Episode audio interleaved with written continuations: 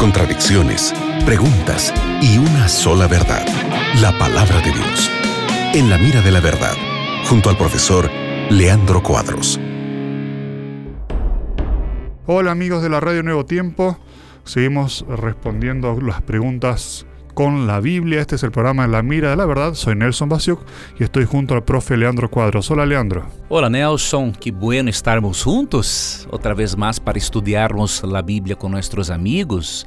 Y gracias a ti también, amigo gente de la Radio Nuevo Tiempo, por acompañar el programa En la Mira de la Verdad. Envíe tus preguntas porque estaremos a tu disposición semanalmente, diariamente, para ayudarnos a usted a percibir que a Bíblia sempre tem as melhores respostas para nuestras dudas. Leandro, llega esta pregunta de Luis Enrique Montalbán Rosado. Dice, ¿por qué todo el mundo cristiano pronuncia Jesús sabiendo que es una traducción eh, equivocada del hebreo Yeshua?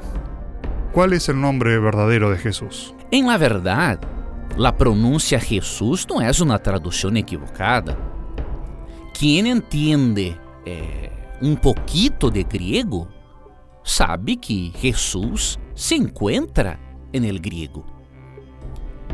Em todo o Nuevo Testamento griego é possível identificar o nome Jesus. E é o mesmo que Jesús.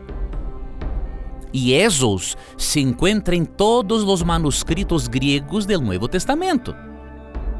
Então, uma pessoa que disse que é uma tradução equivocada é uma pessoa que, obviamente, não conhece o que disse. E a pergunta é: por que Jesus em espanhol é Jesus?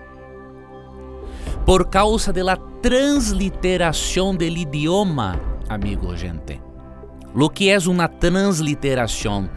Quando na palavra é traducida para outro idioma, ela pode sofrer a chamada transliteração, que é o cambio de uma letra que corresponde melhor ao significado original da palavra. Então, eh, em grego, que é uma eh, em nossa língua latina, cambia para Jesus ou Jesus em português, é uma transliteração do texto que apresenta o mesmo significado. Tanto Jesus como Jesus significa Salvador. ¿Sí? Então, é um mito dizer que Jesus é uma tradução equivocada. Com certeza, a pessoa que hace tal afirmação não tem o mínimo conhecimento do grego bíblico.